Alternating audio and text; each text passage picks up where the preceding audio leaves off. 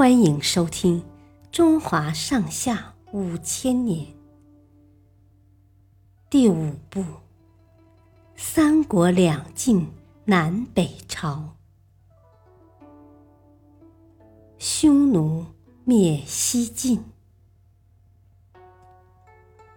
西晋末年，有好几支队伍起兵反晋，其中以匈奴贵族刘渊。领导的队伍最为厉害，因为曾经有汉朝公主嫁给匈奴单于，所以刘渊就自称是汉朝的外孙。他建立了一个国家，也取名叫汉国。汉王刘渊率领兵马攻下了好几座城池，渐渐逼近了西晋的都城。洛阳。公元三零九年，他派儿子刘聪带领大军两次进攻洛阳，不过都失败了。刘渊病死后，刘聪成为新一任汉王。他派石勒等人率领匈奴大军，对洛阳发起了猛烈的进攻。西晋的将士在前线浴血奋战，可是，一些官员却偷偷跑回来投降。有个叫王衍的说：“石将军，晋朝快完蛋了，只要你放过匈奴，我们现在就拥护你称王。”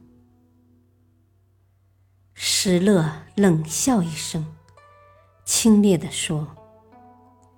灭亡晋朝的，其实不是我，而是你们这帮混蛋。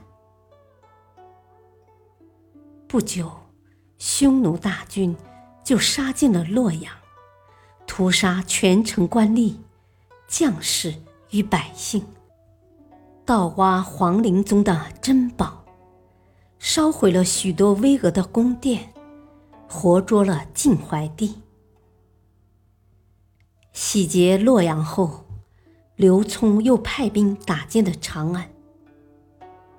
等他们离去后，大臣们拥立了司马晏即位，史称晋闵帝。